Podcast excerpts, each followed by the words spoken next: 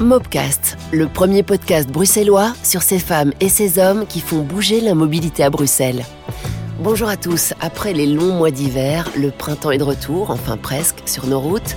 Et pour nous parler de tout ça, je reçois Hicham Adli, attaché à la direction entretien de Bruxelles Mobilité. Bonjour Hicham. Bonjour Cécile. Alors Hicham, que faisiez-vous cet hiver? Vous hiberniez? Non, non, nous travaillons toute l'année à la direction entretien. Vous avez d'ailleurs rencontré mes collègues cet hiver pour l'épandage du sel. Le service hiver, c'est juste. Alors, vous n'êtes pas là pour nous parler des fleurs et de la faune qui se réveillent, j'imagine? Non, je suis là pour parler des travaux que nous réalisons à partir du printemps pour rénover les routes et les espaces publics. Mais oui, c'est très important, évidemment. Alors, en gros, votre service s'occupe de quoi exactement? Si je peux faire un rapide résumé, je dirais l'entretien de tous les éléments de la voirie, que ce soit les trottoirs, les avaloirs, l'asphaltage, les feux, les éclairages, les marquages, les câblages, les caméras, les pistes cyclables, les potelets et bollards, les places de parking. Oui, j'aurais plutôt dû vous demander ce que vous ne faisiez pas, ça aurait été peut-être plus simple. en réalité, nous nous partageons le travail. La STIP s'occupe de tout ce qui concerne les rails et les câbles aériens, nous, comme nous sommes un organisme régional, nous prenons en charge les voiries régionales et enfin les communes se chargent des voiries communales. Oui, évidemment. Mais ce n'est pas pour autant qu'on ne collabore jamais. On travaille par exemple avec les communes pour faire certains marquages sur leurs voiries. Marquage des places de taxi, des corps diplomatiques, des places réservées aux personnes handicapées. Et nous gérons aussi le drainage de l'eau de pluie et des tacs d'égout en collaboration avec Vivaquois. Ah, vous, gérez le drainage d'eau de pluie, euh, pourquoi? Eh bien, comme une TAC fait partie de la surface de la route, il faut que ce soit parfait au niveau des dimensions, des joints, etc. Mais autant confier cette responsabilité à une seule entreprise. Bah oui, je comprends. Nous nous occupons aussi du nettoyage du revêtement de certaines places, comme la place du miroir à Jette, la place Rogier ou la place Flagey. Ah Là où certains revêtements sont particuliers et nécessitent des techniques de nettoyage spécifiques. Oui, le nettoyage, ça doit être une mission qui prend énormément de temps, non? À nouveau, nous ne sommes pas seuls pour tout faire. Les communes et Bruxelles Propreté font aussi une grande partie de ce travail. Alors ça nous amène tout doucement sur le sujet du nettoyage de printemps. Et à ce moment de l'année, qu'est-ce qui se passe exactement? C'est le moment de démarrer nos gros travaux de voirie marquage et asphaltage. Et pourquoi est-ce que la saison est, finalement si importante? Eh bien, c'est une question de température et de météo. Ah oui. L'asphaltage, par exemple, ne sèche que par une température constante de moins 7 degrés. Mhm. On doit donc attendre que les températures soient clémentes, mais aussi qu'il ne pleuve pas trop. Et bon, comment ça se passe concrètement du coup? Il y a plusieurs types de travaux. D'un côté, il y a les urgences, que nous réglons généralement dans les 24 heures, mhm. et de l'autre côté, les travaux plus structurés. En général, on fait le planning de ces gros travaux en septembre de l'année précédente sur base d'un diagnostic de l'état des routes et on les commence au printemps. D'accord. Alors parlons d'abord des urgences avant d'entamer les grands chantiers. L'hiver provoque souvent des dégâts. Le sel ou le gel peuvent faire éclater le revêtement, créer des nids de poules ou des fissures. Ah oui, et comment est-ce que vous êtes prévenu euh, de ces incidents? En général, nous sommes prévenus par la police ou par le citoyen lui-même via l'application Fix My Street. Ok. Donc il faut donc réparer. Ce sont des petites opérations sur quelques mètres carrés, généralement. Mhm. On utilise certaines techniques appropriées, de l'asphalte coulé pour les fissures, de l'asphalte chaud pour les nids de poules. L'idée est que ça tient le plus longtemps possible, évidemment. Oui, évidemment.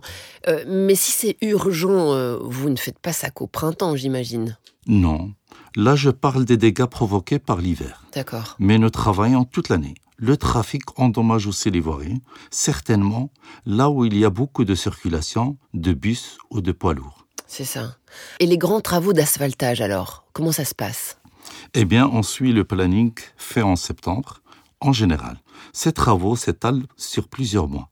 La priorité est donnée là où la sécurité peut être mise en jeu. Mhm. Nous prévenons les impétrants que nous allons effectuer un chantier et les invitons à travailler en même temps que nous pour éviter que la voirie soit bloquée une deuxième fois plus tard. Évidemment.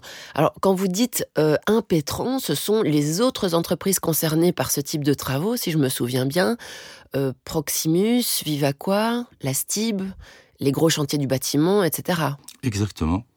Et, c'est la cellule de coordination des chantiers qui s'en occupe, c'est ça? C'est ça. Vous écoutez bien vos propres podcasts. Oui, j'ai une mémoire d'éléphant.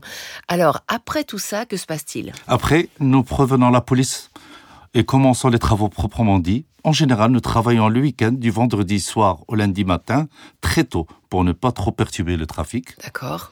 Parfois, nous devons prolonger sur plusieurs week-ends en veillant toujours à limiter notre impact sur la circulation en milieu urbain, il faut faire vite et dégager. Oui, sinon ça, ça encombre la, route. Et comment choisissez-vous euh, le type de revêtement? Moi, j'ai entendu parler de revêtement de couleur dans certains cas. Euh, aussi, j'imagine si les, voitures qui passent font, font, du bruit dans certains quartiers, euh, on choisit un autre type de revêtement. comment ça fonctionne? C'est clair, cela dépend de la configuration du lieu et du passage. Ne faisons attention au bruit du roulement dans certains quartiers ou à l'évacuation de l'eau dans, d'autres quartiers.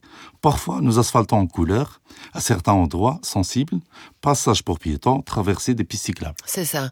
Et, pourquoi est-ce que vous ne mettez pas du revêtement drainant partout? Ça serait plus efficace peut-être, non? Le revêtement drainant est plus fragile qu'un autre. Le problème, c'est notre météo. c'est un gros problème, ça. C'est ça. C'est beaucoup d'eau entre dans la route et qu'elle gèle et dégèle. Cela fait sauter l'asphaltage. C'est aussi simple que ça. Nous n'utilisons pas les mêmes techniques que dans le sud de la France, ni même dans le nord de l'Europe. Oui, oui, toujours autant de pluie chez nous, évidemment. Euh, c'est important ce facteur dans vos travaux, la pluie? Oui. Comme nous nous occupons des voiries, nous nous occupons aussi de l'évacuation de l'eau. Nous créons des zones d'absorption. Nous veillons à ce que la voirie soit mieux connectée aux égouts. Nous créons aussi des zones tampons où l'eau peut s'accumuler pour la flore. Nous faisons ça avec Bruxelles Environnement. Bon, alors je suppose qu'après tout ça, euh, vous pouvez passer au marquage. Effectivement, soit nous refaisons le marquage à l'identique, soit nous le modifions à la demande de nos collègues en charge de la sécurité routière. Mhm. Comme pour les différents types d'asphaltage, il y a plusieurs types de marquage. Le marquage à froid, de la peinture, et à chaud appelé thermoplastique au thermomarquage. Évidemment, la peinture simple est moins chère, mais elle tient moins longtemps. Nous l'utilisons donc plutôt pour de marquages temporaires, comme pour les travaux aux certaines zones de test, mais la peinture tient en général un an. Ok, donc euh, la peinture simple tient moins longtemps et le, le marquage euh, à chaud Ça, ça tient beaucoup plus longtemps et cela nous permet plus de possibilités, comme faire des bandes de roulement sonores pour réveiller les automobilistes distraits.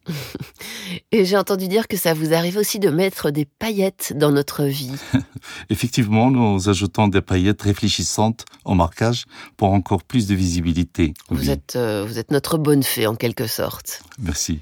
Alors en chiffres, ça donne quoi tout ça? Pour le marquage des voiries régionales à Bruxelles, on parle de 2 millions d'euros par an. Ah oui, quand même.